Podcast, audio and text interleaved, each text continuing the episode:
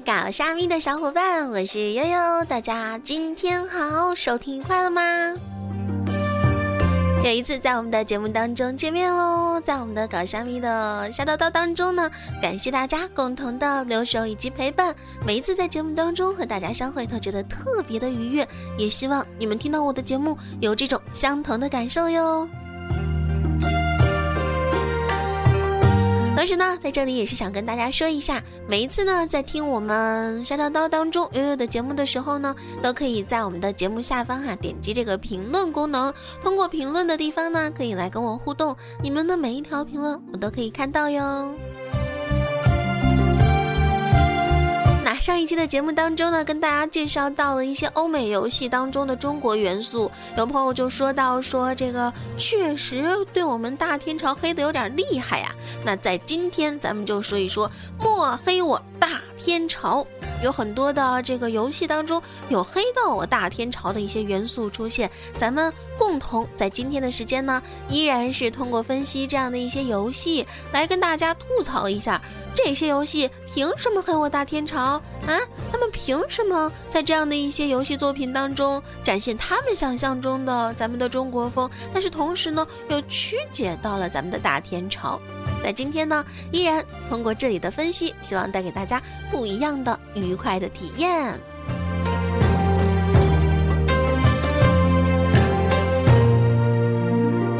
好啦，依然是通过一些特别有中国风的背景音乐。为什么会选择这样的背景音乐呢？还不是因为咱们分析到的游戏都是很有中国风的背景。今天分析到的第一个游戏来自《热血无赖》。其实说到这个黑我大天朝的游戏当中，哈，这个热血无赖还是黑的比较轻的。这个游戏离咱们呢还是比较近的，对咱们天朝社会的很多描述呢，我个人觉得哈也是比较乐观和真实的。嗯，虽然不靠谱的地方比较少，但是呢也还是有一些的，因为呢其中的有一场设定是在香港都市的开放世界的警察戏码。这个戏码当中呢，咱们玩家哈是以卧底警察沈威来体验游戏的。这个卧底警察呢，攻入敌人的内部，毁灭全球最顽劣的犯罪团伙。同时呢，这个游戏的情感元素呢，包含了忠诚和背叛。沈威呢，以攻入敌人核心后，开始探寻他自己的动机。今日呢，由零售商正式发布了这个全新的游戏，叫做《热血无赖 Sleeping Dogs》，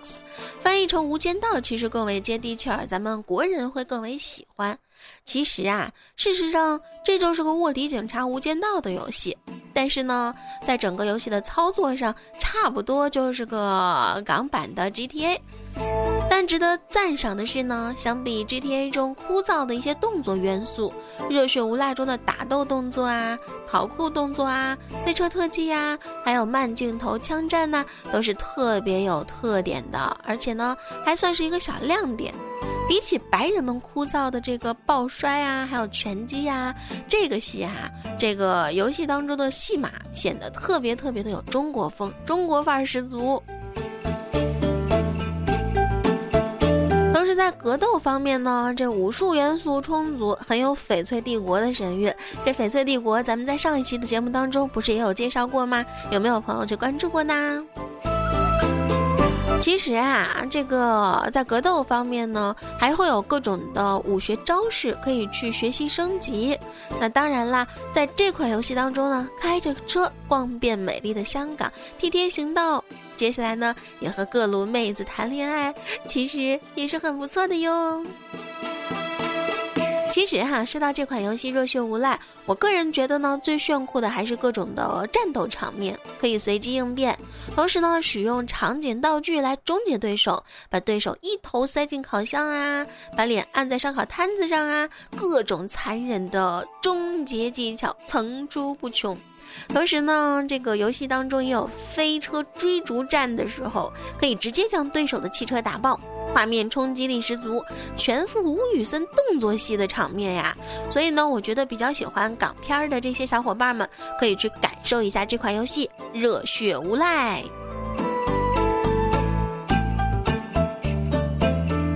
好啦介绍完了咱们的第一款游戏之后呢，咱们下面分析到第二款游戏《男朋友四》。不知道有没有朋友玩过这个系列的游戏哈？说实话，这个男朋友系列的这个剧情啊，我又觉得从来都是不怎么样。每每呢都会做出了火星的画面和一天的这个网站，同时呢却总是在销量上被使命召唤吊打。所以呢，这男朋友四脑洞大开，想在剧情上找回场子。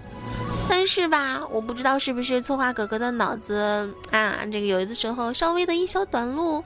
你这次居然又拿我们的大天朝开涮，实在是是可忍孰不可忍。我是觉得吧，策划哥哥啊，你把天朝弄成邪恶假想敌也就算了，还要搞什么中国高层军方叛变，美帝特工空降上海，帮中国来擦屁股，你这不是标准的国际主义精神吗？啊，反正咱们大天朝也不是你们的敌人啊，就是不行了啊，还得你们的超级英雄来拯救啊。你说，策划哥哥，你你你。你你抹黑我们也就算了，你你为什么不抹黑的爷们儿一点呢？好了，那不说这些这个奇葩的一些想要吐槽的点了，咱们就分析一下这款游戏好了。这款游戏当中呢，使用寒霜三引擎开发，玩家呢在游戏当中是扮演这个墓碑小队当中的中士 Daniel Lake。那故事呢，讲述的是中国海军的张上将在俄罗斯的支持下密谋实施政变。那 Lake 呢，也是要随小队潜入上海来拯救美国中央情报局的特工拉兹洛科维奇。那最后呢，在新加坡展开决战，几位美国大兵在上海枪林弹雨当中杀的是好不痛快。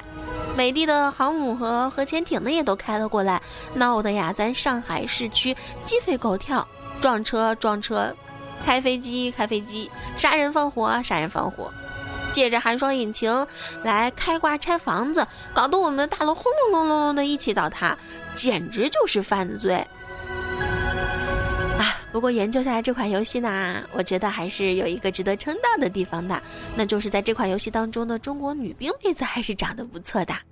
那最终呢，这个中国国防报批评男朋友四抹黑咱们大天朝，文化部呢也发布通知称男朋友四是一款违法游戏，还有危害国家安全的内容，是一种文化侵略。哼，你看看你们耶能干件好事吗？同时呢，在一三年年底的时候，哈，E A 也公布了《男朋友四》最新 D L C《中国崛起》的宣传片和游戏截图。那在游戏宣传视频中的普通话旁白引用越王勾践卧薪尝胆的典故，要美帝见识我们民族的伟大。这时候，跪舔，哼，已经来不及了吧？好啦，在这个时候呢，咱们愉快的哈。继续的分享我们的下一个游戏，分析下一个游戏的时候呢，也是想跟大家说，这款游戏可是特别特别为人称道的，不信我说出来名字就吓死你们！魔兽世界，熊猫人之谜。其实这个嘛。我觉得哈，完全是咱暴雪爸爸为了迎合中国市场搞出来的东东。其实呢，这整个的画风和魔兽世界的原始设定那是相当的不协调。熊猫人走的是云清风淡、世外高人的全林隐逸路线，而魔兽世界呢，则是西方魔幻的霸道设定。这两者根本尿不到一壶去啊！嗯，但是呢，也不是光有这个不好的方面，好的方面是呢，暴雪。的确把熊猫人这个种族做得非常非常的好，非常非常的传统，非常非常的有天朝风范。在这个熊猫人之谜当中呢，玩家将可以升级至九十级的冒险之旅中，探索全新的大陆。而此外呢，玩家也将可以选择让魔兽世界的第一个中立种族熊猫人。那同时呢，还要掌握着古老神秘却惊世骇俗的武学技能，徒手搏斗的全新职业武僧。我是觉得画面感呢是特别特别的唯美的，虽然和以前的画风很不同，但是我个人觉得吧，好看就是好看，好看就够了。好了，这个抛开这个非常主观的一些评价，咱们来分析一下这款游戏。熊猫人武学大师将他们世代相传的远古武学秘籍分享给了联盟与部落的年轻勇士们，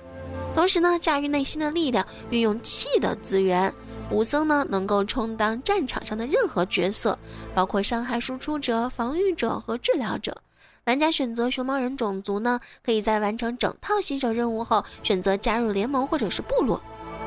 增加的新地图呢，也特别特别的迷人。我个人比较喜欢迷踪岛，但是呢，也有一些朋友呢觉得，除了迷踪岛之外呢，翡翠林、四峰谷呢，也都充满着浓郁的中国风，都特别的漂亮。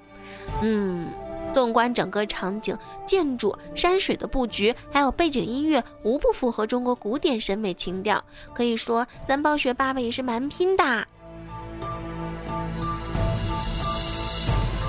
析完了这三款游戏，一个呢是咱们暴雪爸爸的《魔兽世界：熊猫人之谜》，还有一个呢就是我觉得还是非常脑洞大开。我个人觉得抹黑天朝抹黑的比较严重的男朋友四，同时呢还有一个就是一开始介绍到的热血无赖。我觉得呢，如果喜欢这几款游戏的朋友，可以再去重复的感受一下。如果呢没有了解过这其中的几款游戏的话呢，也可以去了解一下，没准儿能发现你的挚爱呢。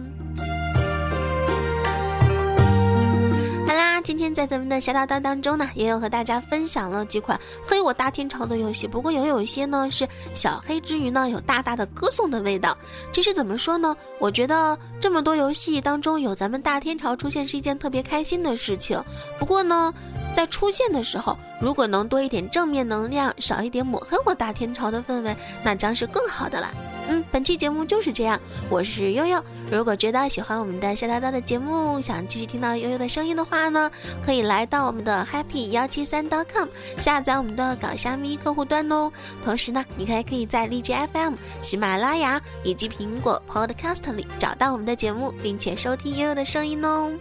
好啦，今天的节目就到这里，期待着下次继续相会喽，大家拜拜。